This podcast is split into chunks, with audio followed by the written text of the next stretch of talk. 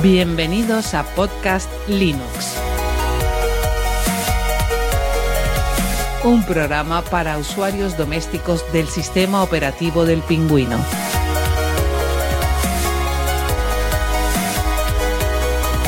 De la red AV Podcast. Red de podcasting.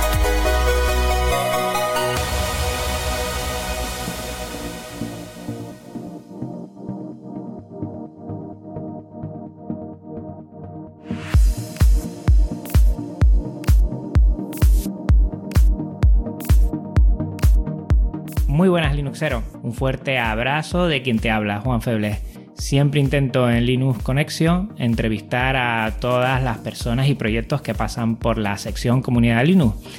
Reciclanet lo hizo en el episodio 3 y por fin hoy vamos a poder conocerlo. Reciclanet, asociación bilbaína educativa, ecologista y solidaria, formada por voluntarios que fomentan el uso de Genio Linux en ordenadores reciclados, para así darles una segunda vida.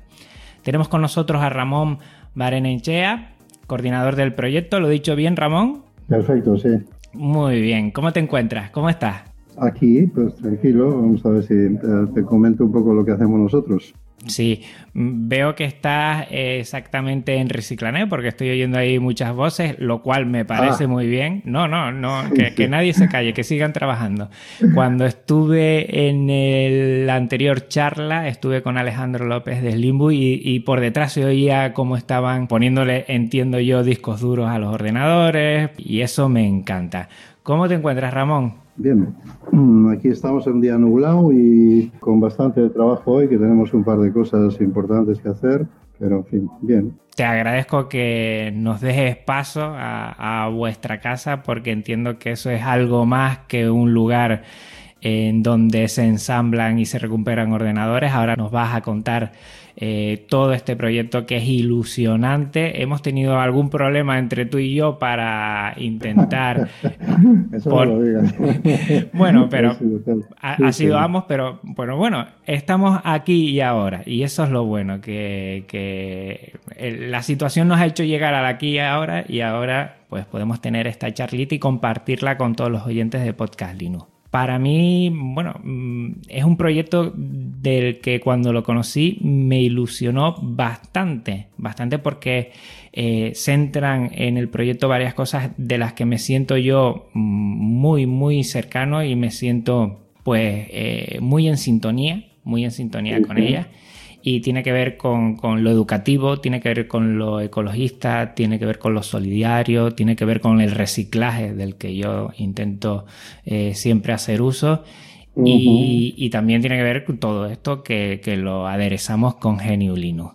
Eh, para los que no sepan lo que es el proyecto, vamos a aterrizar un poco preguntante qué es Reciclanet y de dónde surge esta idea. Pues mira, eh, nosotros surgimos allá por el año 2000 eh, de la siguiente manera. Voy a tratar de ser muy breve. Eh, habíamos, estábamos una gente que estábamos, eh, en aquel tiempo recogíamos papel, estábamos montando una pequeña empresa de recogida de papel. Y como nos acercábamos a, en este caso, al centro, un centro tecnológico aquí que se llama Parque Tecnológico de la zona de aquí de Zamudio, ¿vale? Entonces resulta que ahí, claro, como estaban un poquito más adelantados, pues ya el papel lo empezaron a cambiar por, por, ordenadores, ¿no? Entonces nos empezaron a ofrecer, pues eso, diferentes ordenadores que ellos ya no les servían. Como nosotros no estábamos en esa onda, pues nos parecía un poquito así, pues muy raro, pero vamos, empezamos a coger unos equipos por mantener el cliente también, etcétera, y por la nueva experiencia. Y la cosa es que, bueno, que nos dimos cuenta que esos equipos que nos daban, luego con otra gente que sabía hacer algo con ellos, pues funcionaban y se podía empezar a trabajar. Casi al mismo tiempo eh, conectamos con el concepto de, de- eso, del software libre, y entonces eh, empezamos a unir las dos cosas, porque nosotros en aquel tiempo enviábamos, eh, bueno, llegamos a empezar a enviar material informático pues eh, a países eh, como, sobre todo Latinoamérica, Guatemala, Salvador, eh, bastante a Cuba, etcétera, ¿no? Y entonces, pues eh, ahí se juntaron el hambre con las ganas de comer, porque dices, bueno, pues a enviar esto tal, nos dan los equipos, los recibimos, les ponemos, eh, yo creo que las primeras fueron con Windows, obviamente, en el año 2000 por ahí, pero ya inmediatamente después empezamos a meterle software libre y nos relacionamos sobre todo mucho con Cuba con el tema del software libre. Y entonces, esto, bueno, vimos que el tema podría tener recorrido en, tanto en cuanto estos equipos que recogíamos de empresas podrían ser, podrían ser luego puestos a la venta. Y bueno, y así estuvimos un tiempo hasta, bueno, hasta llegar hasta ahora. Esos fueron un poco los comienzos siempre del concepto de eso, de las tres R's, de reducir, reutilizar, reciclar. ¿eh? Y entonces hemos seguido manteniendo esa trayectoria, esa trayectoria y siempre con software libre. Y ahora en el proyecto que estamos, en el momento actual, que tenemos, estamos apoyados por el gobierno vasco, la condición que nosotros expusimos es que efectivamente el proyecto se tenía que hacer sí o sí con software libre, si no, no nos interesaba. Y entonces estamos, ahí estamos en esa, en esa línea. O sea, entiendo, Ramón, que entonces surge la necesidad al recoger esos ordenadores de reciclarlos, que igual el hardware sería más fácil, pero cuando se vieron con el tema del software, eh, intentando solucionar el problema, digo yo, de licencia, vieron la posibilidad con otros que le informaron de lo que es GNU Linux y a partir de ahí, pues bueno, pues como, como, el jamón y el queso, digo yo, ¿no? Se unieron perfectamente y sin problema. Sí, ¿sabes qué pasó? Que había una... Mm, eh, nosotros teníamos una lonja bastante grande donde hacíamos el tema del papel, la recogida, la clasificación del papel. Y ahí empezamos a montar eh, estos ordenadores y ver que si funcionaban o no, etcétera. Y, por ejemplo, por contarte una anécdota curiosa, que es cuando, eh, cuando encendías, por ejemplo, un monitor y el ordenador lo tenías en una resolución esto mm, baja, y el monitor a otra resolución, es decir, no, no se sincronizaban, entonces salían rayas, como igual lo has comprobado alguna vez, ¿no? Y entonces ese lo descartaban, decían, este está roto, ha venido malo. y así nos pasamos un, tirando un montón de monitores de, culo de aquellos tiempos, ¿no? Hasta que luego aprendimos, pues eso, a sincronizar y tal, hacer ese tipo de cosas, ¿no? Eh, pero bueno, fue una búsqueda que hicimos, eh, pues a través de Internet, interesándonos un poquito, pues por el tema del hardware, y había tres chicos que andaban, bueno, amigos, etcétera, familiares, y teníamos mucho hardware en, en reciclaje que no sabíamos ni para qué servía, ni de qué se trataba, ni nada. Y vinieron estos tres chicos que en aquel tiempo andaban un poquito en internet ya, etcétera, y claro, decían, mira, hacemos una cosa, eh, os lleváis todo esto y nos dais un ordenador que funcione, que funcione bien y que podamos hacer cosas. Y entonces se llevaron un montón de cosas, llegaron ahí, dijo, un puerto USB, no, USB no, un puerto PS2, que no sé qué, una tarjeta VGA y todo ese lenguaje que nosotros, para nosotros era desconocido. ¿no? Se llevaron ese material y nos dieron una maquinita que tenía una, o sea, que se arrancaba con un, con un floppy y que tenías un programa que era el Edit. Y con ese editabas y ya está, y guardabas y luego otra vez arrancar la máquina así, ¿no? Y bueno, y a partir de ahí vimos el interés de, decir, joder, pues esto puede tener recorrido y entró la curiosidad, ¿no? Y la curiosidad nos llevó a, localizar, pues eso, el concepto de software libre y cómo que con pocos recursos, pues podrías, eh, podrías eh, ejecutar prácticamente el 90% de las cosas, ¿no? Y entonces dices, joder, pues si nosotros tenemos eso. Y luego ya un poquito más adelante ya entró el tema, pues eso, Windows, Windows 95, me acuerdo que hablábamos por aquel entonces, Windows 95, yo no soy informático, entonces claro, eso me sonaba también un poquito raro y más bien he sido más bien del lado de mm, eh, no muy técnico en este sentido, no casi darles patadas a los ordenadores. Pero claro, luego le vimos la utilidad y efectivamente, pues como estamos viendo hoy en día, la tecnología tiene pues lo que llamamos nosotros soberanía tecnológica, ¿no? Esa capacidad de cambiar las cosas desde un punto de vista socialmente eh, positivo, ¿no? Digamos. Entonces ahí, estamos, en, en esa línea.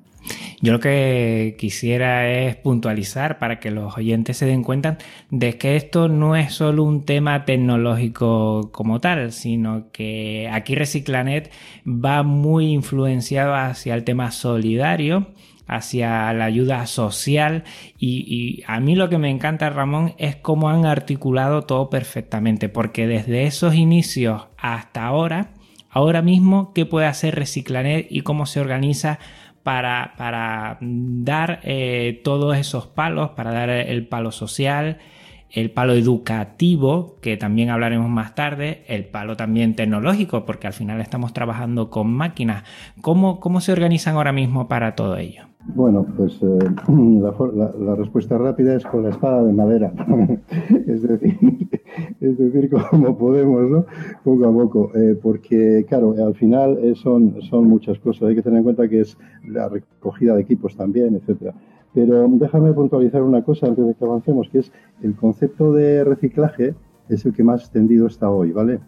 Pero nosotros siempre decimos que, bueno, y es que está reconocido hoy también por la por la Unión Europea que hay un concepto más importante antes que ese, que es el de reutilizar. ¿no?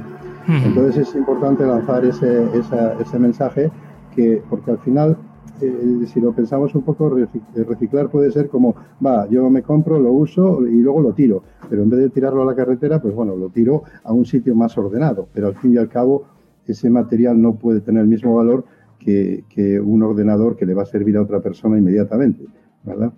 Eh, no solamente porque ahorra muchos recursos, sino porque se lo entregas a una persona y lo otro es un despiece del cual salen pequeñas piezas para hacer diferentes cosas. ¿no?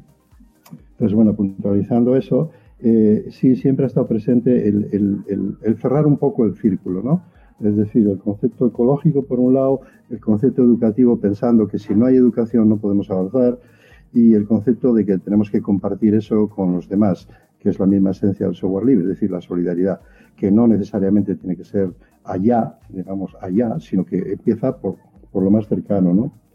Y, eh, entonces, eh, para hacer eso, pues bueno, básicamente tenemos eh, que, servirnos de voluntarios, porque si no, bueno, los costos son bastante grandes porque está involucrado la recogida, el proceso y luego la venta, que es otra película. Y entonces, pues claro, la cosa se pone como se hace como un poquito mastodonte, ¿no? Entonces estamos un poco ahí, digamos, quizá el, por decirlo de alguna forma, el mayor eh, logro nuestro ha sido eh, ser capaces de mantener este concepto y esta organización desde entonces hasta ahora, sin que, como ha pasado con muchas otras, etcétera, pues de un plumazo, pues desaparecen de la noche a la mañana, ¿no? Es decir, un proyecto muy majo, muy bonito, pero pues por XHBJ pues no sale adelante. ¿no? Nosotros ahí estamos, nos mantenemos y tenemos la esperanza de que, bueno, de que con las cosas que estamos haciendo, pues eh, esto se, se, multiplique un poquito más porque sí convendría. Tampoco demasiado, ¿eh? pero bueno, pero sí lo, sí lo justo, sí lo justo para ir avanzando eh, en, ese sentido, sí. Y lo bueno es que lo articulan de tal forma que se autofinancia, porque entiendo yo que la salida de venta de esos equipos reciclados eh, les sirve a ustedes también para autogestionar, bueno, pues un capital que toda asociación necesita para salir adelante, ¿no? Correcto, pero bueno, eh, a ver, eh, la autofinanciación es el objetivo, siempre lo ha sido, ¿no? No hay que depender ni de ayudas ni de nada. Pero bueno, la realidad es diferente. En este tipo de proyectos, que son proyectos con un carácter marcadamente social, tiene que haber, es como un auto, tiene que haber una intervención, de, un apoyo, digamos, de las instituciones. Y no solamente desde el punto de vista económico, sino también desde el punto de vista social, es lógico pensar que, que este tipo de proyectos es el que la sociedad, a la sociedad le interesa, a nosotros como personas nos interesa, y es lo que los gobiernos, administraciones tienen que apoyar, como lo mismo el software libre, bueno, luego ya sabemos lo que pasa, ¿no? Pero esto viene a ser como un autobús que va a los pueblos y tal, y no es rentable económicamente, no produce dinero directamente, pero sí da un servicio a las personas, ¿no? Si igual sin llegar tan lejos, el tema este es que requiere una infraestructura grande, por ejemplo, de lonja, eh, digamos, emplear más grandes vehículos, eh, en fin, y requiere unos movimientos de recogidas eh, donde hay unos gastos y tal. Claro, si nosotros logramos que las empresas nos paguen cuando nosotros las recogemos, cosa que todavía hoy es muy difícil, algunas ya lo hacen, eh, entendiendo que lo que nos están entregando es un, es un aporte social y ellos ponen su pequeña parte y no se vea como hasta ahora que es decir, no, si encima que te lo doy me lo vas a cobrar, ¿no? Eh, bueno, pero eso es un tema un poquito, un poquito peleagudo, ¿no? Eh, entonces, lo que te quiero decir es que que la autosuficiencia no es, eh, a día de hoy, mm, ni de lejos. Estamos cerca de la autosuficiencia. Es decir, hace falta, es decir, con las ventas no producen ese resultado. Eh, entonces ahora estamos en una etapa de ver cómo impulsamos el concepto de venta, porque ya sabes lo que pasa, ¿no? eh, te metes en plan técnico, haces una cosa y funcionas muy bien, pero lo de salir a la calle hace mucho frío y vender y dice como que eso es otra cosa, ¿no? Y que lo es. Y necesitas gente preparada para eso también, ¿no? Entonces nosotros ahí somos un poquito, un poquito nuevos y te decía antes lo de la espada de madera, porque al final tenemos que pelear en varios mundos al mismo tiempo. O sea que te tienes que ser multiplataforma, multitasking y todo, para poder lidiar con las diferentes eh, ramas del, del asunto. Eh, y contestando directamente a la pregunta, no, no somos, todavía no somos autofinanciados y pero que es lo que nos gustaría, claro, evidentemente. El ideal de toda asociación llegar, pero hombre, como tú dices, el carácter social pues necesita de, de, las instituciones gubernamentales para, para llevarlo a cabo. ¿Cómo, es Ramón en una semana mm, normal? Porque supongo que tendrán eh, mucho movimiento en este sentido y dependiendo de si son navidades, ahora verano, que supongo que pararán. Mm, pero normalmente una semana en Reciclanet, ¿cómo empieza y cómo termina? Bueno, a ver, eh, nosotros, aquí tenemos desarrollado un circuito, que es el circuito de entrada-salida, en el cual eh, tenemos un proceso de recogida de equipos. Entonces, nos organizamos, eh, pues por decirte, vamos a ver, el lunes pues venimos y hacemos una reunión para ver cómo vamos a hacer toda la semana, ¿no? Un pequeño equipo de trabajo, que podemos ser cuatro o cinco, o dos o tres, dependiendo, y ya tiramos un poquito lo más importante, ¿no? Eh, y en base a eso decimos, bueno, vamos, tenemos recogidas, ¿dónde tenemos? Aquí, aquí. ¿Cada cuánto tiempo recogemos? Aproximadamente cada 15 días. Bueno, hay que recoger. Aparte de recoger, tenemos que esto, pues ir preparando equipos, es decir, instalar el Ubuntu y ir haciendo un stock de equipos. Esos equipos luego los tenemos que fotografiar, subir a la página web del e-commerce para que se puedan vender. Al mismo tiempo tenemos que contactar pues con, con, este, pues páginas como puede ser Amazon, eBay, etcétera, para ver de colocar ahí nuestros, eh, nuestros productos, nuestros ordenadores con las asociaciones para convencerles, animarles a que se pasen al software libre, a que nosotros somos un recurso para ellas y usen nuestros equipos y nuestro know-how y nuestro conocimiento de, mm, trabajar con Linux para, pues eso, para, damos charlas, damos, eh, hacemos un montón de cosas. Entonces, es un proceso continuo eh, que semanalmente, si quieres, eh, pues funciona mm, de una forma, pues, constante, vamos, como si fuéramos, entre comillas, una, una, empresa, en el sentido de que buscamos siempre una eficiencia y sobre todo el concepto de compartir aquí entre, entre nosotros, ¿no?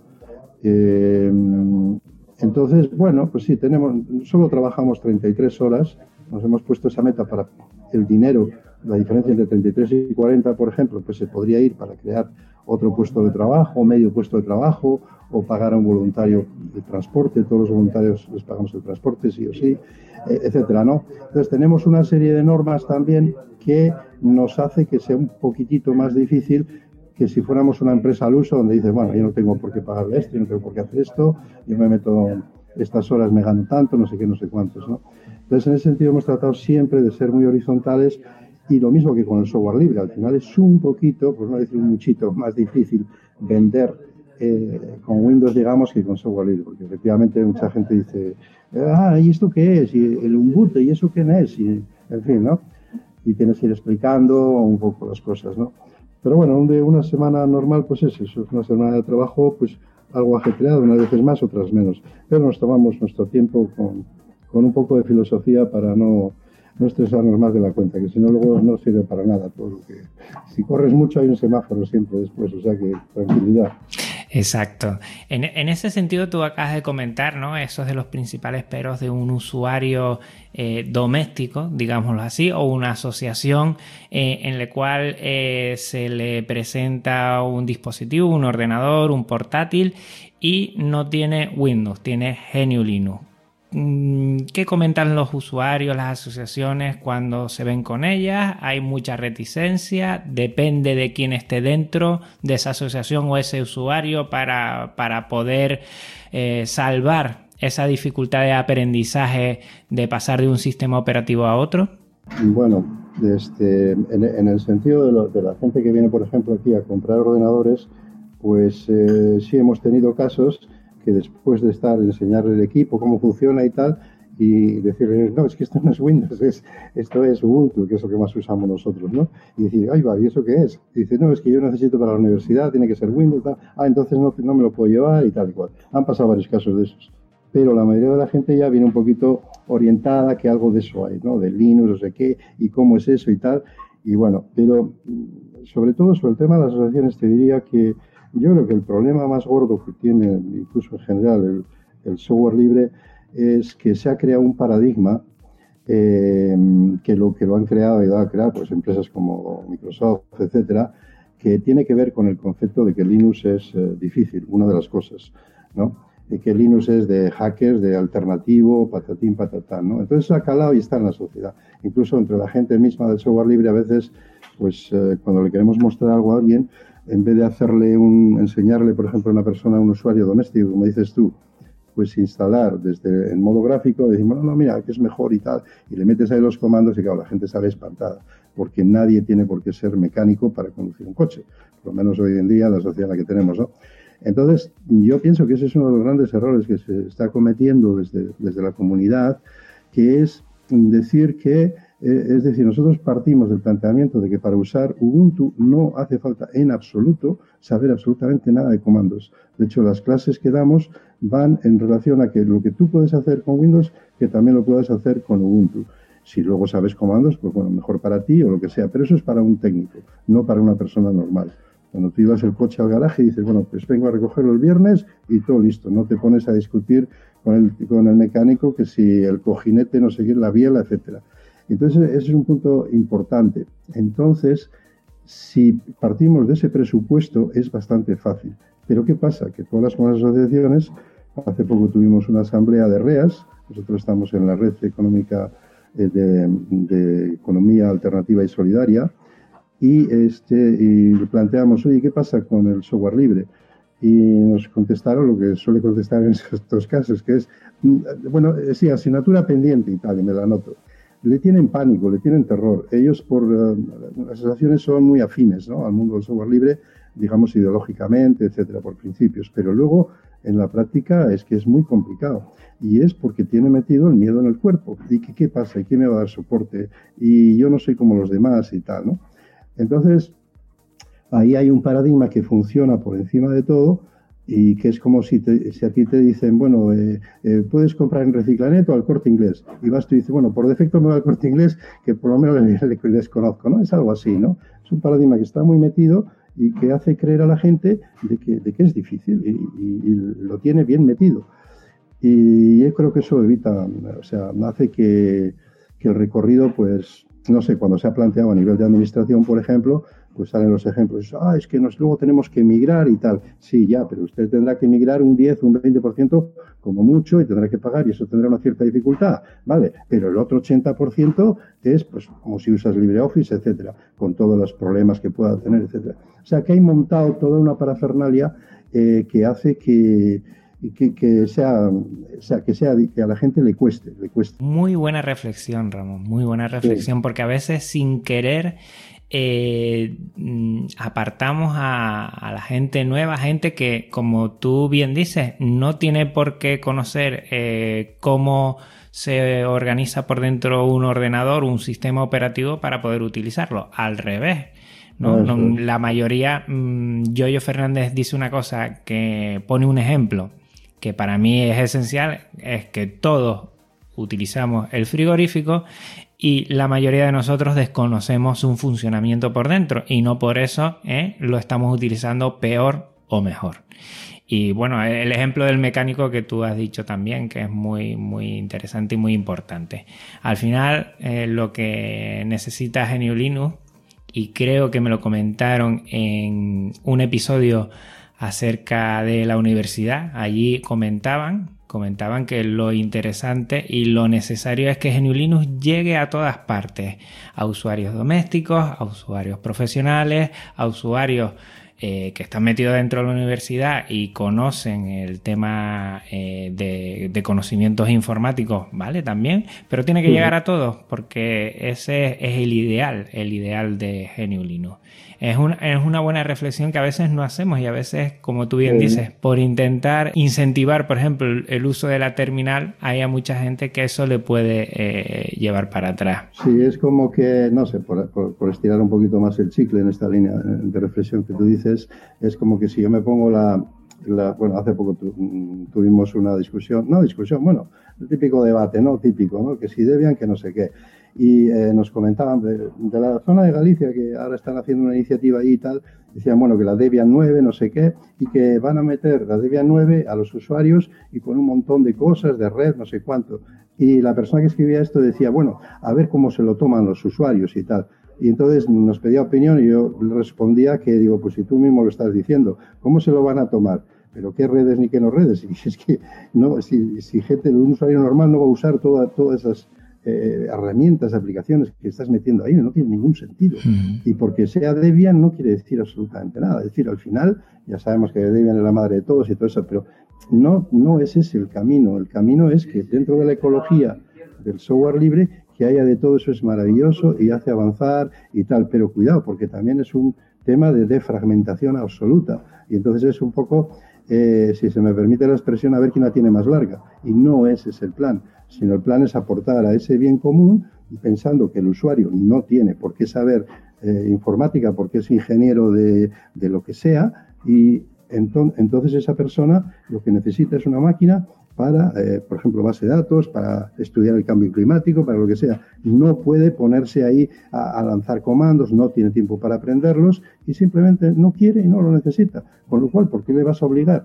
entonces yo creo que ahí se ha trabajado mucho en el tema de, por ejemplo, dar clases, ¿no? Todavía se siguen dando clases que no son para usuarios, son para técnicos. Porque todo el APTGET, el otro, el de la moto, el de PKG, no sé qué, pues es que eso, claro, a nosotros nos ha costado un montón. Pues también a la gente normal y sobre todo si no les gusta, porque evidentemente si te gusta, pues un, al joven o alguien que le gusta la terminal, bien, pero lo demás, eso es eh, es espantar a la gente. O sea, resumiendo, es triste, pero es así, ¿no? Hmm. Entonces todavía existe ese concepto de eso, de que, es que tal, que, no, que, tiene que ser totalmente gráfico, funciona todo, perfecto. Pues como esto que, como este Jitsi con el que estamos hablando ahora, que te metes, te conectas, pum, pum, bueno, bonito y barato. Y eso es lo que va a misa y lo demás es, pues, otra cosa. Más complicado. Debemos facilitar a los usuarios que se aproximen a Genio Yo todo este, esto que hemos comentado lo, terminaría y lo cerraría así, con mucha razón. En este sentido, las asociaciones o particulares, ¿hay algunos, algún tipo de ellos que se pueden beneficiar más de estos equipos reacondicionados? Mm, ¿Cómo puede ir alguien a, a Reciclanet y poder comprar o beneficiarse de un equipo? Sí, bueno, al final eh, nosotros abogamos mucho por el tema de la brecha digital. ¿Pero por qué? Pues porque somos una organización orientada socialmente, es decir, socialmente a lo que es el bien común, no el beneficio de unos pocos. Entonces, como tenemos esa, digamos, esa filosofía, pues eh, claro, pues vamos dirigidos hacia colectivos que tienen pocos recursos. Eh, porque los ordenadores que nosotros vendemos eh, son los precios sociales. Estamos hablando desde 40 euros hasta 90, dependiendo si son portátiles, etcétera. Eso por un lado. Por otro lado, también hacemos donaciones, con lo cual, si una organización nos plantea que, necesita equipos, pues bueno, nosotros tratamos de resolverlo. Eh, ahí hay temas más complejos de cómo de cómo haces para, para, para conseguir recursos, porque claro, si te pones a donar todo, eh, pues evidentemente no vas a vender nada, no tienes recursos, no puede funcionar así, ¿no? Em, pero bueno, eh, aunque directamente nuestro enfoque pueda ser más tendencia hacia eh, la gente con menos recursos, pues cualquiera puede comprar un ordenador, evidentemente, viniendo aquí, comprarlo, sea asociación o sea particular o lo que sea. Es decir, no tenemos ahí unos parámetros burocráticos para, para decirle, a ver, oye, ¿tú cuánto ganas al mes? ¿O qué tal? ¿Has podido pagar la renta de este mes? A ver, no sé, no, no es eso. Simplemente se supone que si viene aquí es porque le interesa el software libre o porque necesita una máquina, simplemente. Y esa máquina va con software libre. Si luego eh, la persona suele pasar a veces muy poco, pero pasa, instala Windows, pues bueno, ya pierde la garantía. Esas son las condiciones que tenemos nosotros puestas, ¿no? Si tú le metes Windows, ya no tiene garantía. Con software libre te damos un año de garantía, que es lo que, lo que pide la ley. que no sé si me he desviado no, no, la pregunta. Ah, bueno, sí, que era, que era referente a quién, quiénes, digamos, son los receptores de estos equipos, ¿no? Pues nosotros estamos mandando mucho fuera, fuera me refiero peninsular, eh, pues, pues, por ejemplo, Murcia, Aragón últimamente, tenemos ahí unas, una, una página, en la página web nuestra, eh, esa persona, esa asociación entra y puede pedir, oye, pues necesito tres equipos, es que vamos a montar un aula con chicos y no tenemos eh, financiamiento. Vale, entonces nosotros miramos un poco el tema y si podemos se lo mandamos. La sorpresa que hemos tenido, bueno, no tanto sobre eso, digo por añadir un tema interesante a los que no saben, es que, claro, eh, como está planteado el tema de, la, de las donaciones, de recibir y tal, venimos de una época asistencial de hace muchos años.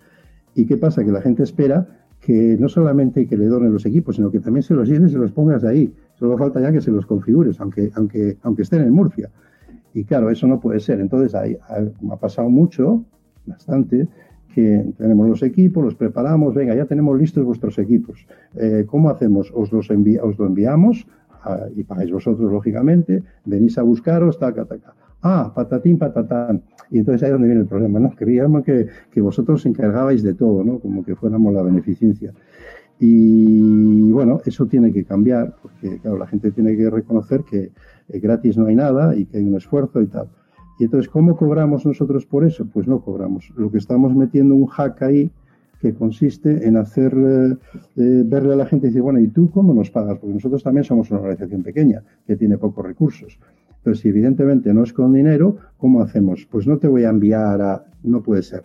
Entonces lo que estamos haciendo ahora es desarrollando un, un protocolo donde la, asociación que recoge este material donado, pues decimos, mira, vamos a hacer una cosa. Nos tienes que poner este, un enlace en tu página, nos tienes que poner tantos me gusta en Facebook o Twitter o lo que sea, o tienes que hacer un post.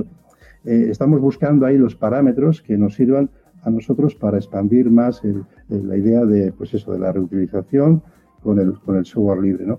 Pero claro, como siempre estas cosas, cuando vas abriendo eh, brecha, pues, pues eh, son, son, pues son de un recorrido, digamos, medio largo, porque al final, si tú no cambias el, cómo la gente piensa sobre estas cosas, y te he antes el ejemplo de un poco de reciclar, reutilizar, pues entonces nada, si nos mantenemos en el reciclar, me da igual, yo compro y tiro, compro y como va como va a no sé dónde, pero no es eso. Hay que irse al reutilizar y ya no te digo el otro. El otro es eh, para la nueva era que viene, el de reducir me refiero, ¿no? Eh, eso es. Entonces, eh, ese, ese, proceso educativo nos dicen que papá, que ya todo el mundo está conocido. No, no es cierto. O sea, no es cierto porque si no, no funcionaría así. Como no funcionaría que las administraciones no tienen software libre. Porque cuando te preguntas, bueno, a ver, ¿y por qué en Múnich tienen software libre? ¿O por qué la gendarmería francesa? ¿O por qué la bolsa de Nueva York funciona? Y, entonces dices, esto no obedece a nada. O sea, nada que tenga una lógica, ¿no? Sí, obedece a una lógica que se llama voluntad política. Es decir, aquellos gobiernos o instituciones o el alcalde de turno o lo que sea han decidido una apuesta por la sociedad, pues evidentemente van a coger el software libre, porque lo otro es apostar por una multinacional gringa pues con, tiene el hombre más rico del mundo, un montón de recursos y que se ha pasado la vida diciendo que el software libre es de comunistas, que eso es malísimo, que eso no te da garantía, etc, etc, etc. ¿no? Te lo dejo aquí porque si no me embalo. yo, te veo, yo te veo en tu salsa ya, Ramón. Te podrías montar un podcast aquí. no, muy bien. Yo creo que sobre todo hay un un miedo al cambio muchas veces, un, al hacer lo que siempre se ha hecho porque siempre se ha hecho, pero no pienso eh, las ventajas e inconvenientes de ello, nunca, nunca evalúo las posibilidades de cambio y en ese sentido siempre Geniolino va a adolecer, va a adolecer de ser lo, lo, lo diferente, digamos, y que ahí ante lo diferente siempre la gente lo primero que hace es, poner en una balanza los pros y los contras, mm, donde los contras van a pesar siempre más, siempre van a pesar más. Pero bueno, ahí estamos cada uno intentando divulgar, ustedes desde la asociación y, y todos los Linuxeros intentando compartir las bondades de este sistema. Para que los oyentes se hagan una idea, eh, ¿qué tipo de equipos reacondicionados ofrecen desde la asociación? No sé si podrías ya comentar cómo realizan ese equipo desde que les llega hasta que se lo puede llevar una persona. Bueno, eh, eh, efectivamente, el equipo viene de una, o sea, viene por ejemplo, de una empresa, ¿no? Entonces, en primer lugar, lo que tratamos de hacer es que esa empresa, tratamos, digo, porque eso todavía va para largo, pero que esa empresa nos, dé los datos mínimos de esos ordenadores. Eso es un poco una quimera de momento, pero bueno, algunas empresas ya lo hacen, es decir, marca, modelo, el número de serie. ¿Con qué objeto? De que nosotros luego eso lo meteríamos en una base de datos y la idea es que nos metamos en un circuito europeo en el cual se pueda contabilizar eh, qué cantidad, número de ordenadores, etcétera, discos duros, etcétera, pues que están siendo reutilizados con el consiguiente ahorro en, que sea, en agua, en materias primas, en, CO2, en contaminación y todo eso, ¿no? Entonces es un dato importante. Una vez que entra aquí, nosotros hacemos la primera criba visual muy rápida, en el sentido de decir, ya vemos que algunos equipos no van a funcionar, o mejor dicho, para ser más exactos, podrían funcionar, pero a un coste de tiempo eh, muy grande, que no, no vale la pena para producir un equipo digamos, muy inferior. Cuando tenemos otros equipos que tienen muchas más posibilidades, pues evidentemente nos centramos más en esos, porque tienen más salida, eh, son más potentes, etc. Y luego, si tenemos tiempo, lo dedicamos a los otros. Entonces hay una criba importante, eh, eso entra en el circuito nuestro técnico y ahí lo primero que hacemos es le hacemos una, una intervención a nivel de hardware para saber si qué condiciones está el equipo, que básicamente consiste en que funcione saben que, bueno, en que arranca esto y lo otro. Y eh, lo que vamos a mirar sobre todo va a ser el disco duro. ¿Por qué? Porque si eh, la máquina arranca, se ve la gráfica, etcétera, etcétera, eh, pues eso básicamente en principio va a estar bien, pita, todo eso. el disco duro es el que más problemas suele dar. Ya suele tener errores, taca esto, lo otro. contrariamente a lo que la gente piensa, que la placa base, que lo que va. Eso no, la placa base no casca tan fácil, el chip no casca tan fácil, sí puede tener un, sobrecalentamiento, pero no es ni de lejos como lo que piensa la gente. La junta alimentación más. La mayoría de los equipos que entran aquí, yo pondría entre 70 80 hasta el 80%, son perfectamente reconstruibles, absolutamente, o sea, están funcionando. Eh, entonces, hacemos ese chequeo por hardware, por red, lanzamos un script que nos chequea el hardware, nos da una etiqueta que nos dice eh, Pentium 4 a 2,3 GHz, 2 GB de RAM y 80 GB de disco duro y luego taca luego el disco duro, no sé qué. Y una vez que tenemos eso, pues básicamente sin haber visto Windows en ningún momento que estoy diciendo, ¿eh? nosotros no nos interesa lo que tenga, ni lo vemos siquiera. Le enchufamos un Ubuntu también por red, por un sistema que tenemos va, relativamente avanzado de, de PXE, donde coge una imagen de red y, en un periodo de menos de 5 minutos pues eh, podemos cargar, pues yo qué sé, 10 hasta 20 Ubuntus, ¿no? Al mismo tiempo, te digo. Entonces tenemos esos Ubuntus instalados Luego solo pasamos a una etapa, digamos, de control de calidad, donde se mira la resolución, pues yo qué sé, si el Firefox funciona perfectamente, YouTube, eh, y el sonido, etcétera. Eh, se hace ese chequeo, luego hay una parte de limpieza, donde tenemos que limpiarlo, porque hay una normativa europea sobre todo este asunto, eh, donde los equipos tienen que tener una, pues una etiqueta que diga que son reutilizados, que no tienen marcas, etcétera, etcétera. Y ese equipo, mm, después tendríamos que hacerle una foto, si no lo tenemos, si es un OptiPlex GX620, por ejemplo, que no tenemos, pues tenemos que hacer una foto. Esa foto luego la tenemos que subir a la página web y ponerle un precio. Y ahí acabaría un poco el, circuito técnico. Luego a partir de ahí entraría una etapa más comercial de decir ir a las asociaciones y a los colegios y decir, señores, tenemos esto a este precio, nos arreglamos, no sé qué, papá.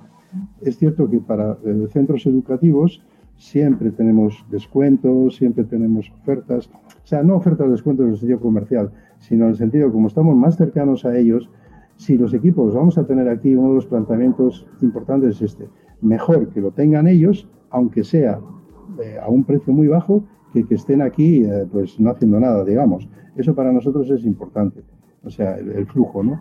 Y es lo que tratamos de hacer, de que ese flujo sea continuo, cosa que de momento no lo estamos logrando. ¿eh? O sea que está, está un poco el tema un poquito parado, sacamos cosas, pero no sacamos como nos gustaría en bloques grandes, porque eso, no se acaban de, de convencer y de lanzarse a comprar equipos. Y eso que tenemos acuerdos importantes, con, sobre todo con los centros de formación profesional, porque tenemos gente, de chavales que vienen aquí a practicar y están hasta, hasta dos meses y medio con nosotros, y luego hablamos con las escuelas, pero uh, cuesta, cuesta, cuesta, cuesta bastante. Y sí, algunos han comprado, y pues te compro 20 equipos, los llevamos y los usamos para reparar, para aprender y tal. Ese circuito, que es muy interesante, funciona. Pero eh, ya te digo, en muy poca medida. Tendría que funcionar a una escala mucho más importante. Desde que entra un ordenador hasta que ya está listo para la venta, tiempo aproximado para que los oyentes sepan. A ver, tú suponte que vienen unos, eh, suponte que vienen cuatro ordenadores, por decirte algo. Y esto, y todo va bien, eh, todo va bien, pues en una, en una situación ideal, pues podríamos hablar 5 minutos, 10 minutos de 15, 15, 20, ponte media hora, un equipo que no tiene problemas y que va eh, todo para adelante, para adelante, para adelante, desde que entra, que es una piedra, o tú no sabes lo que es, hasta que sale, podría ser eh, media hora, aunque no sé si estoy metiendo el tiempo de limpieza también. Igual, vamos a ponerle una hora. Pero una hora igual es mucho. Igual es mucho, porque aquí trabajamos en, en esto, ¿cómo se dice? Bueno, pues con varios equipos a la vez. Pues sabes tú que cuando algún equipo está cargando y tal, no te vas a quedar mirándole la hmm. pantalla, ¿no? Entonces eh, trabajas un poco en, plan eh, director de orquesta y con varios al mismo tiempo y ahí van saliendo, ¿no? Pum, pum, pum, vas haciendo que todos avancen. Entonces la media, la media puede ser baja y, y si es por red también. Pero claro, eso es la media teórica. Luego en la práctica falla esto, ha habido un problema con lo otro y todo ese, todo ese tipo de cosas, ¿no? Pero como lo básico lo hacemos por red, tú imagínate para meter Ubuntu, por ejemplo, con un, con un DVD o un CD, em, a un equipo muy moderno, pues lo puedes hacer hasta en 20 minutos. Pero un equipo antiguo puede tardar bastante más. Eh, sin embargo, por red ya te digo, pues del orden de los 5 minutos. Y además ese Ubuntu que está ahí va incluso tuneado, es decir, ya le hemos metido nosotros las aplicaciones que pensamos que la gente necesita, no el programador, no hmm. el técnico, no, no, la gente normal. Porque el programador y el técnico, como saben, ya eso se pondrá lo que les dé la gana, porque tienen conocimiento. Es el usuario final el que es importante. Y en el tema de las asociaciones y tal, pues lo mismo, es decir, que, es que necesitamos un programa para tal cosa, ¿vale? Pues ponemos ese programa, siempre y cuando eh, pues se pueda gestionar. A veces viene gente con requerimientos, requisitos de decir, bueno, es que yo es para AutoCAD 16 y tal y con el wine pues va a ser que va rascando mucho, que no sé qué. Ahí tampoco no nos gusta meternos porque, porque la cosa se complica. Entonces todo lo que se complica alarga mucho en el tiempo y no produce un resultado que se pueda decir que es eficiente. Es como si tú te dedicas a poner el mejor ordenador del mundo, todo super tuneado, la BIOS, no sé qué, todo perfectísimo. Claro, eso te lleva muchísimo tiempo. Y en ese tiempo no estás eh, usando esos recursos, ese conocimiento y ese tiempo para hacer otros equipos que le pueden servir a la gente. ¿no? Entonces tratamos de que, que sea una cosa, de que no haya que intervenir demasiado en coger esto de aquí, ponerle a este para optimizarle. La optimización es un paso, como dice ¿no? la frase esa de lo excelente es enemigo de lo, de lo, de lo bueno, pues algo así, ¿no? Es decir, no tratamos de llegar ahí, sino que va, que esté bien, que funcione, que responda y si vamos a mandar, ahora vamos a mandar cuatro, cuatro equipos, nos han pedido para enviar al Congo, entonces, ¿qué hacemos? Pues cogemos los que vemos que son más robustos, no los, los, que, los de más gama alta ni nada, sino que los que sean más robustos en términos físicos, en términos de máquina, que pensemos nosotros pues que es un hardware que va a durar, que va a durar más. Entonces metemos todos esos criterios, ¿no? Y entonces, eh, bueno, vamos un poco en una línea que no es para nada tecnológica, sino que es exclusivamente, me refiero, sino que lleva tecnología, lleva componentes sociales y lleva un poco el espíritu nuestro de, eso, de, de, cercanos a la, de ser cercanos a la naturaleza, de esa eficiencia, de ese eh, saber estar que, queremos, eh, queremos que, eh, compartirlo con los demás y queremos llegar ahí. No digo que lo, estamos, hayamos conseguido, digo que estamos en el camino porque eso siempre es un camino, ¿no? Y es un poco la, filosofía que está, que está, detrás. Eh, resumiendo, media hora, una hora, pues, pues, pues no, se pueden poner 45 minutos, sí, sí que podrían salir. Eh, pero porque tenemos también una forma de trabajar en la cual, si a un momento dado el equipo empieza a dar problemas, ahí eh, se nos enciende la luz roja y entonces decimos, bueno, que no sé qué, y lo dejamos para luego. Le ponemos una etiqueta amarilla y le decimos pendiente de revisar o que no me el CDR no me ha arrancado, el CDR casi no usamos. El USB, cualquier problema que haya, lo apartamos. Y nos vamos primero a sacar lo que va, lo que casi sí o sí va a salir, que son los portátiles, lo que funciona bien, los que son verdes, que lo llamamos nosotros, que son equipos que vienen perfectos, vienen perfectos, solamente le tienes que borrar, formatear, meter Ubuntu y ya está. Entonces, nos, nos centramos en esos. Y luego, si tenemos más tiempo, vamos a los otros. Con lo cual la optimización, o sea, la eficiencia es bastante importante. Porque si nos iríamos a todos, ya la media baja. Un equipo te puedes estar, pues eso, desde una hora hasta toda la mañana. Y luego al final dices, ah, pues si, por ejemplo, el arranque por red de la BIOS de algunos equipos tienes que tocar hasta en tres sitios. Tocar dos veces, luego resetear. Y eso cuesta y andas para adelante buscando, no sé qué. Y bueno, si no tienes experiencia, desde luego se hace complicado, ¿no?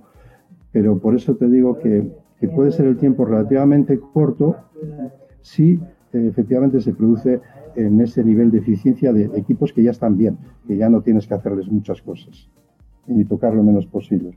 Ramón, en este sentido, eh, la configuración normal que ustedes eh, hacen los equipos, ¿cuál sería? Pues nosotros lo que hacemos es, decidimos apostar por la rama de Ubuntu, tenemos aquí otras cosas, pero bueno, entonces lo que hacemos es, instalamos un Ubuntu en una máquina, ahora estamos usando la Mate 1604, otra alternativa podría ser Mint y tal. Bueno, de momento con esa vamos bien, porque es eh, volver al genome anterior de la 1004, eh, que a nosotros nos parecía muy intuitiva y sobre todo pedagógicamente cuando tienes que dar clases es muy importante entender, porque la Ubuntu, por ejemplo, la que tenía Unity, que ahora han descontinuado, pues eso, vamos, o sea, la palabra era truño, o sea, eso no había Dios que... Bueno, a ver, hay gente que sí, pero que no, eso no, o sea, está, está diseñado desde el punto de vista del programador, del técnico, pero eso con un usuario normal, hombre, si le va a dar solo la bola del Firefox, eso no hay ningún problema. Pero nada que se extienda un poquito más, eso se convierte en un galimatías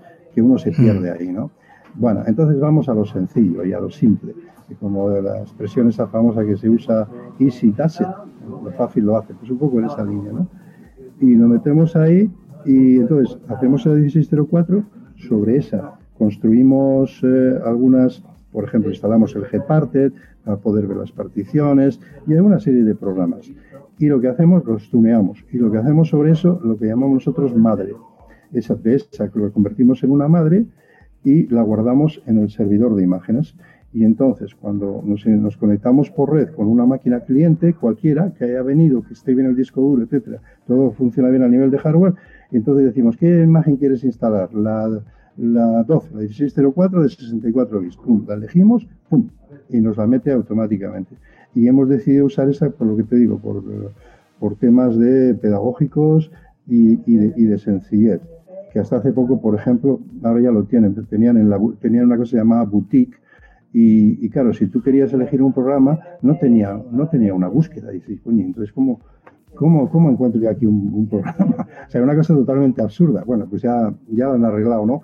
Pero quiere decir que estas, digamos, entre comillas, metidas de pata, son porque a veces la gente se mete en entornos muy cerrados, pueden ser de, ingeniero informático, programador, lo que sea, y no se dan cuenta de que, de que no, no, es que el usuario no tiene ni por qué hacer ni pasar por ese infierno ni nada. Para eso estás tú el usuario que tiene que ir, pum, pum, aquí te pillo, aquí te mato, y resolver, ¿no?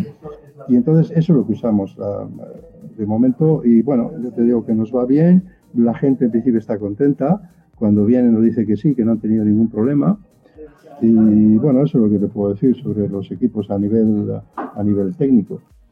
Y a, nivel de hardware, ¿cómo suelen ser los equipos? Mm, término ah, medio. Vale, eso es. Pues término medio, pues eh, a ver, ¿qué puede andar por aquí? Bueno, están llegando muchos, eh, incluso, bueno, Intel, eh, Intel 2, Core Duo, pero bueno, lo, lo, estándar aquí suele andar, lo que tenemos ahora, lo que más, digamos, Pentium 4, a entre 1,8, 2 GHz, algo así, y luego hay muchos equipos con 1 GB de RAM, hay otros que tienen 2 GB y ya algunos también vienen con 4 y tal, los menos evidentemente. Eh, Luego disco duro puede andar pues, por, eh, desde 40, 80 y hay muchos ya que vienen con 160, portátiles que vienen con discos duros de 160. Ah, son máquinas que si tú le metes el Ubuntu que metemos nosotros con un giga de RAM y, y, y 80 gigas de disco duro, etcétera, o sea, no te va a decir que vuela, pero es que yo no necesito que vuele, necesito que funcione. Y funciona perfectamente. O sea, evidentemente, si le duplicas la RAM, por ejemplo, pues el, rendimiento va a ser muy superior. Eh, pero quiere decir que a partir de un giga de RAM, con Ubuntu 16.04 tuneado mínimamente, la máquina responde bastante bien, unas mejor que otras, también es cierto, porque hay algunos modelos, últimamente estamos trabajando mucho con un Dell eh, portátil D430, que era un modelo de ejecutivo de hace no muchos años, eh, pero que eh, está diseñado para, conectarse en red, aeropuerto, etcétera, y eso funciona muy bien. Pero lo que es la máquina en sí es, es lentorra, o sea, tiende, tiende a ser lenta, ¿no? no tiene mucha potencia y eso, ¿no? pero bueno, ya te digo que son equipos perfectamente funcionales hmm. desde todos los puntos de vista que evidentemente no es para jugar, pero nadie, nadie tampoco lo anuncia como tal. Es para eso, para conectarse, para esto, lo otro, para las tareas que tiene que hacer cualquier usuario en el día a día o cualquier asociación. O sea que ese es un poco el promedio, 21.4, ponte a 2 GHz, eh, 1 o 2 GB de RAM, 80 160 GB de disco duro. Eh, de 64 bits hay muchos, bueno, lógicamente cada vez están llegando más. Curiosamente, Mm, yo tengo tiempo de no haber visto ni un 486 ni una cosa de esas, pues esa reliquia, o sea, se ve que la gente ya ha entendido que, bueno, no sé, lo tira a la chatarra, ¿no? Y luego, cuando acabamos esos equipos, luego hay otro circuito en el cual van directamente, o menos directamente después, a la chatarra electrónica. Y hay una recuperación de valor vendiéndoselo a eh, estas empresas que recuperan ya a nivel de reciclaje pues los componentes, sobre todo los componentes preciosos, ¿no? como el oro, la plata, estaño, eh, plomo, zinc, todo eso que lleva un ordenador, todo eso, esto lo recupera. ¿no? Entonces, por eso nos pagan tanto la tonelada, las placas base y todo eso. Y bueno, hay una recuperación, es decir, se trata de que nada vaya la... El concepto basura para nosotros no existe.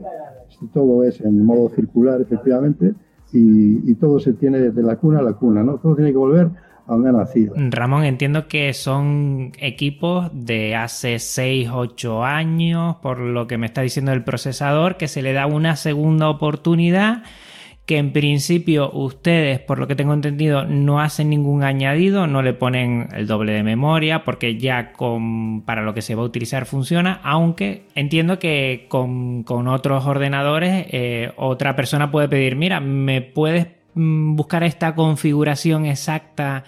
Porque necesito más mm, potencia, porque lo quiero para esto. Sí, por, ejemplo.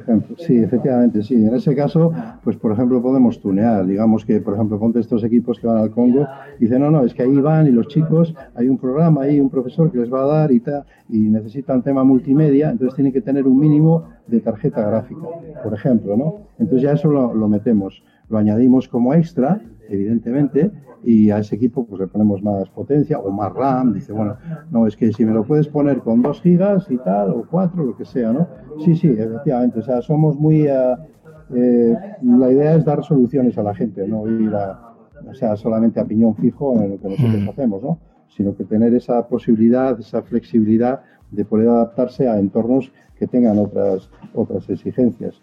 Y vale, en ese sentido no hay problema, nos adaptamos rápido. Lo que sí no hacemos, que a veces la gente piensa que es lo que te estaba comentando, es de, de, 24 ordenadores sacamos dos y no sé qué, o andamos ahí cambiando piezas todo el rato. No, por defecto, déjalo que vaya, si todo está más o menos funcionando, pues seguramente dos, cinco años más eh, va a aguantar sí o sí. La mayoría de los equipos lo hacen.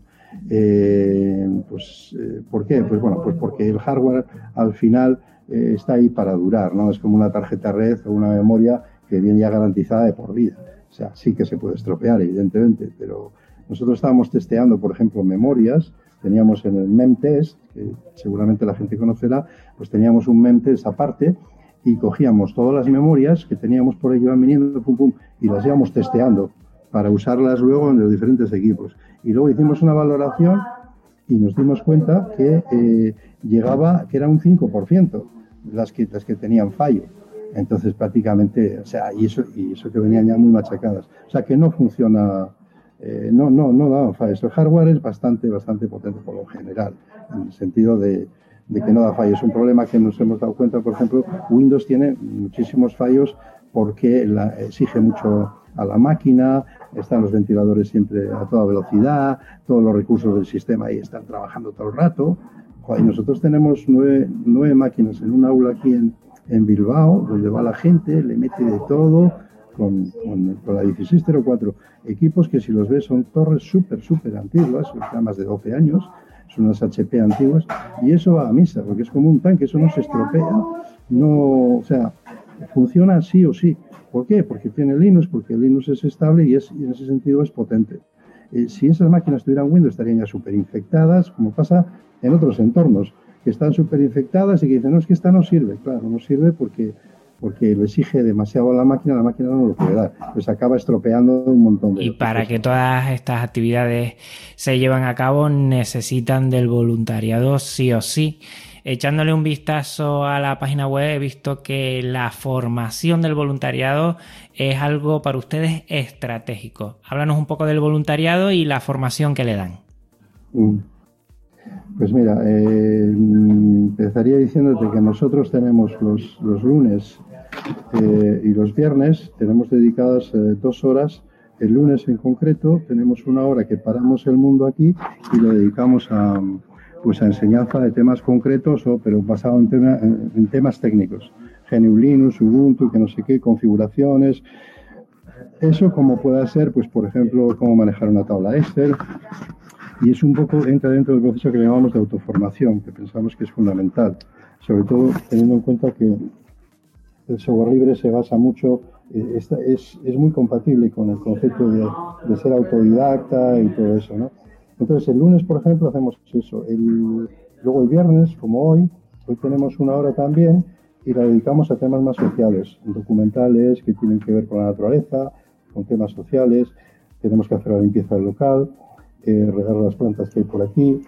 Y, pero sobre todo a nivel del voluntariado, el concepto importante que queremos que aprenda la gente es el de compartir. Entonces es muy bueno porque no te sales del circuito del software libre. Si todo esto está, está contenido en, en, el mismo concepto del software libre. ¿no? Entonces compartir la información y aprender a trabajar en equipo, que si a un voluntario eh, nosotros lo formamos, cuanto antes lo formamos, formemos y antes sepa un montón de cosas, pues más beneficioso será para él y para la misma organización. Con lo cual, eh, la idea es meterle, sumergirle un poco en, después de que pase un tiempo, una o dos semanas, que ya se encuentre bien con el grupo, pues venga, le metemos y venga a aprender y tú pégate a este y así va aprendiendo. Entonces rápidamente, en un periodo de tres meses, y esa persona ya maneja ya pues, bastantes temas de terminal, y luego va a depender evidentemente del, del background que tenga, ¿no? Eh, pero eh, otra cosita que hacemos es a cada voluntario le, le asignamos un proyecto. por ejemplo, borrado seguro de datos. Vale, pues métete con eso. Y porque le gusta también, claro, tiene que gustar un poquito. Tratamos de congeniar lo que quiere hacer Reciclanet con lo que un voluntario también tiene ganas de aprender. Decir, ¿qué voy a hacer aquí? ¿Cómo voy, cómo voy a funcionar? Entonces aquí, como funcionamos eh, muy poco jerárquicamente, es bastante horizontal, pues eh, las posibilidades de aprender son muy grandes, porque la información fluye muy rápido y, somos muy flexibles y enseguida cambiamos el chip si nos damos cuenta que vamos mal, que hemos cometido un error o que estamos haciendo mal pues, cualquier cosa. Y como siempre, pues muchos ojos ven más que solo dos ojos, con lo cual una cosa que tú crees que no que no la puedes, que solo sabes hacer de una manera, viene alguien que sabe menos que tú y te dice, no, no, mira, es que así, y de repente dices, joder, pues es verdad. Y entonces cambias el chip y, y, y pones esa nueva forma de ver, que puede ser una nueva tecnología, un nuevo aparato, o lo que sea, ¿no?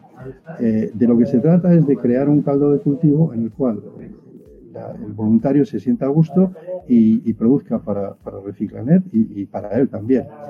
Y en ese sentido, pues eh, eso sí, es relativamente poco estructurado en el sentido sobre todo burocrático, ¿no? De que si cómo te llamas y dónde vives y tal, bueno, vale. Pero si la persona viene aquí y no se siente a gusto, pues lo va a dejar pasar mañana, con lo cual eh, le dejamos que se integre y, es un, desarrollo natural el que tiene que existir, ¿no? Y así está pasando. Lo que pasa es que no es tan fácil luego claro, nos dicen, parece, joder, voluntario, vas allí y coges voluntarios. Que no, no, no es así tan fácil. Y además este voluntariado es un poco mm, que no está muy definido, porque claro, nosotros aquí tenemos muchas cosas, tenemos tecnología, pero por otro lado tenemos comercial, venta, venta de equipos, y por otro lado tenemos todo el tema social. Eh, o sea que bueno, son gente que si tiene recursos ellos mismos, pues eh, nos ha pasado que al de poco tiempo encuentran, un trabajo, tal, y, claro, y al final es que hay que comer y eso, que estamos muy mal acostumbrados. Entonces, pues la gente, claro, efectivamente se tiene que marchar a, a tener unos recursos, ¿no? Pero por lo, por lo, demás, ¿podría funcionar este proyecto sin voluntarios? Hombre, podría si hubiese dinero suficiente para pagar a toda una serie de gente, claro.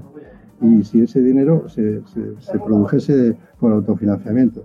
Pero yo creo que a día de hoy, no, nosotros por lo menos no hemos podido, ¿vale? Yo creo que es un camino a recorrer a medio plazo y que tiene que haber ayudas. Y lo demás es, eh, es un poco ilusorio.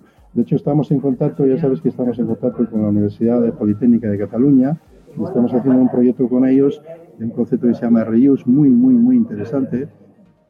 Y esto, ellos ahí sí están desarrollando un circuito eh, para la recogida de ordenadores, el procesamiento y luego la distribución. Súper, súper interesante. Y están desarrollando una serie de protocolos y tal. Nosotros estamos trabajando con ellos a nivel de base de datos a nivel europeo, a nivel de borrado seguro de datos, que podamos dar ese servicio también. Y esto, y bueno, y nos movemos en, esos ambientes, ¿no? En esa, en esa, esa línea también con los voluntarios de selección. Muy bien.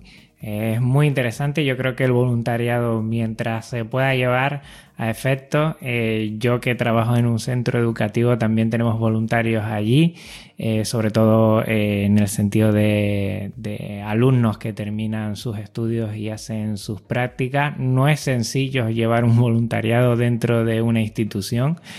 Eh, hay que estar muy, muy atentos a ellos, a todas las necesidades. No es mano de obra gratis, ni mucho menos. Ahí hay un feedback para, para los dos, tanto para la institución, el proyecto, como para ellos mismos en el sentido de aprendizaje. Y, y, se aprende mucho. A mí lo que me encanta es esa bocanada de aire fresco que a veces se realiza y que es muy importante para todos. Eh, sí, eh, te quería comentar una cosita. Este, Juan. Eh, a ver, déjame ver aquí. Sí. Juan, eso, Juan. Juan, Juan, este, ¿qué te quería decir? Ah, bueno, que me, comentabas, bueno, nos has comentado lo de los eventos, eh, que iba a hacer una distinción igual, sí, entre lo que es el software libre y el open source, o a raíz un poco de lo que estabas hablando, es decir, que esto que estamos comentando, es importante porque entonces, porque no es un proyecto exclusivamente técnico. Si no estaríamos hablando de open source, el famoso software de fuentes abiertas, una traducción horrible que han hecho ahí.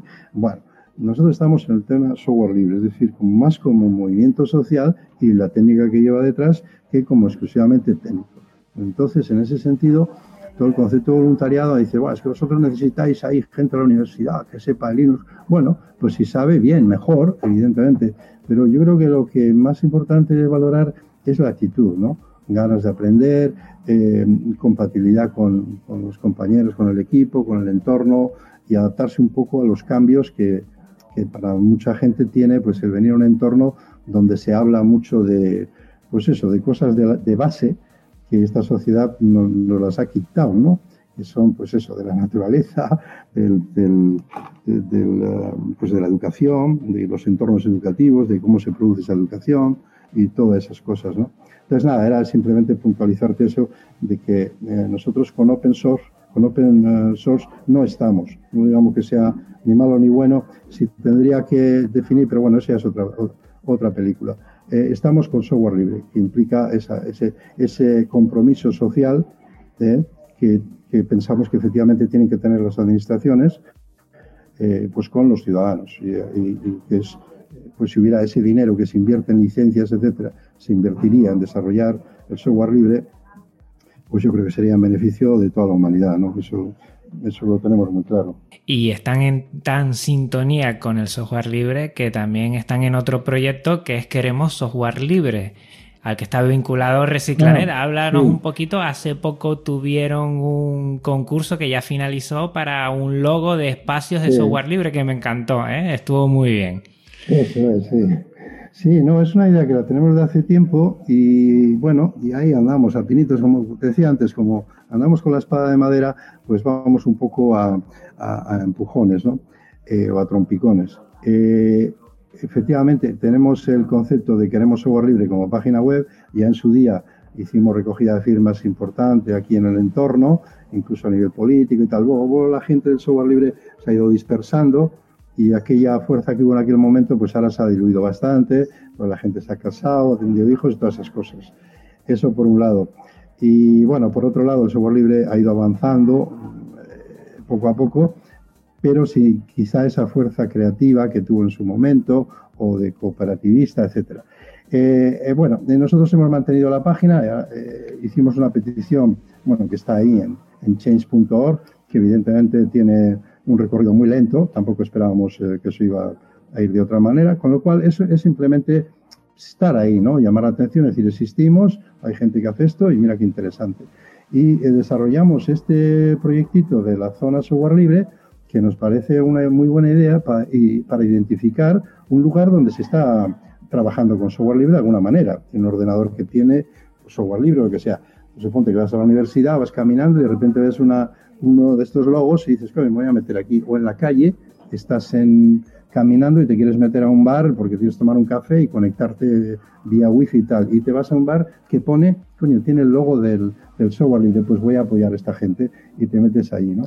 Y ahora estamos en la primera, bueno, ha habido un pequeño, un primer eh, finalista y luego habrá dos más, pero bueno, es más que nada es el comenzar, el, estar ahí, el mover esas cosas, ¿no? Es decir, estamos aquí, existimos y creemos que esto es importante y tenemos que hablar de ello, ¿no? Aunque, porque a veces, pues la gente a veces te critica y dice, pero si, ¿para qué te pones en Che? Si eso vas a conseguir 500 firmas. No es eso, sino que es un poco el estar ahí dando la brasa, que se diría, un poco en el candelero y difundiendo ¿no? un mensaje que, claro, al final dice, pues, sois talibanes, no, no, perdona, no somos talibanes, lo que hacemos es creemos en una sociedad que se, que se rompe a pedazos, nosotros creemos en lo que estamos haciendo, nos gusta, nos parece fenomenal, nos gustaría que la gente tal discutiera sobre esto, tal. Eh, entonces, yo creo que va un, poco por ahí, ¿no? Y es triste ver cómo, eh, efectivamente, en vez de eso, se adoptan soluciones nefastas, eh, como puede ser, pues eso, el uso, el uso de, como digo yo, el software de una multinacional monopolista, esto penalizada por la Unión Europea, etc., etc., etc., ¿no? ¿Y por qué? ¿Pero por qué? Si tienes esta solución que es, que es, es maravillosa, bueno, eso es lo que tenemos que ir poco a poco cambiando. A ver hasta dónde nos llega la barba.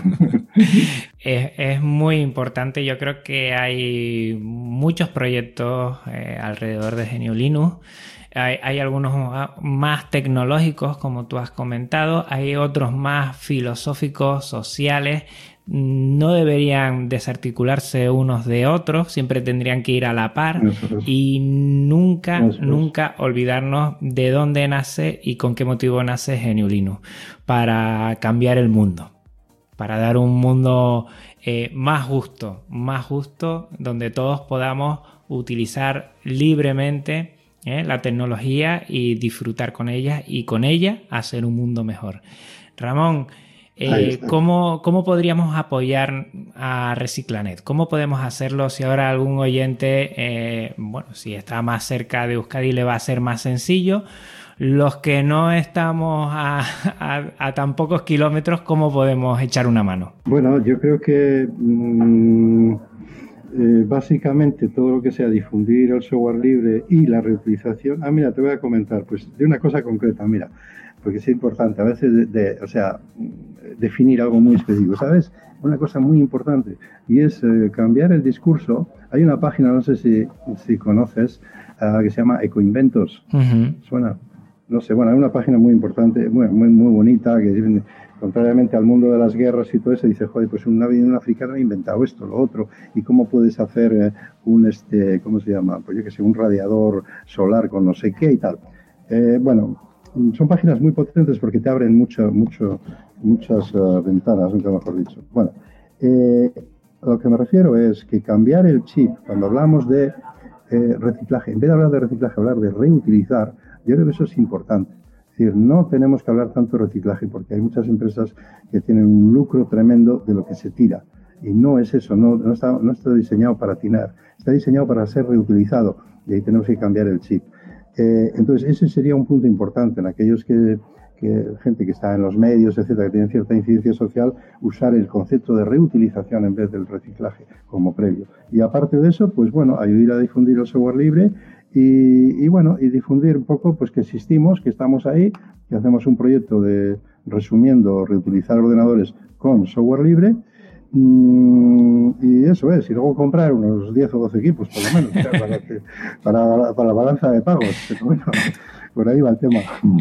Eso sería que se me ocurre. Muy bien, ¿y cómo pueden contactar con ustedes?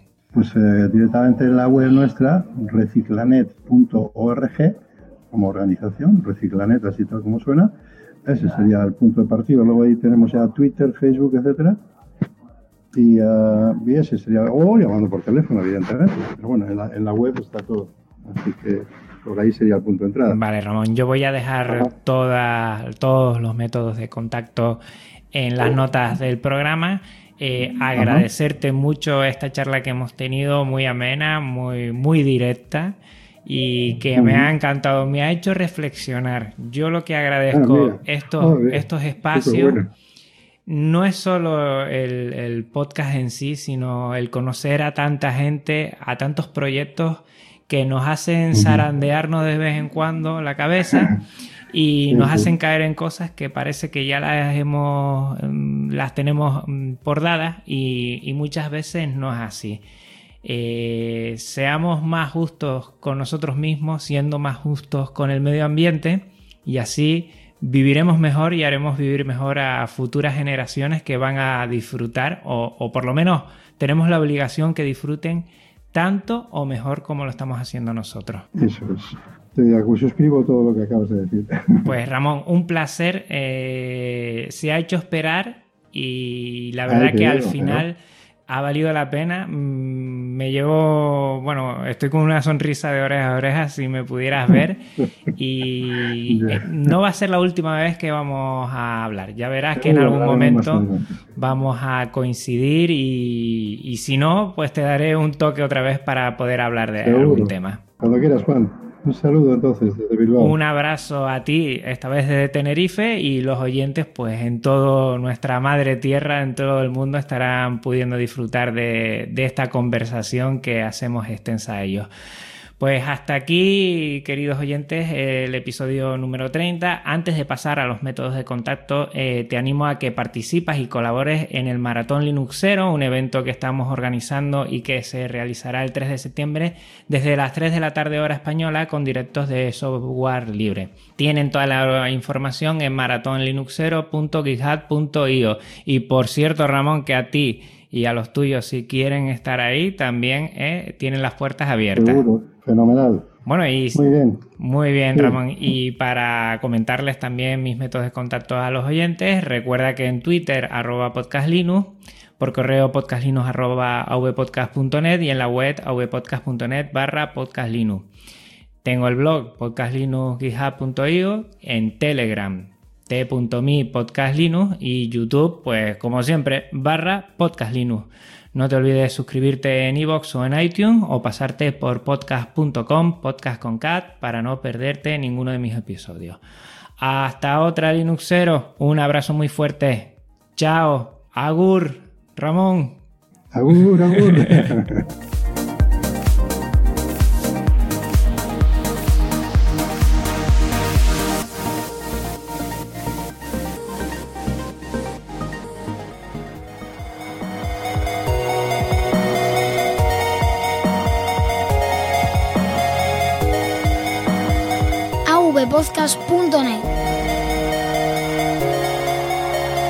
podcast.net. Red de podcasting.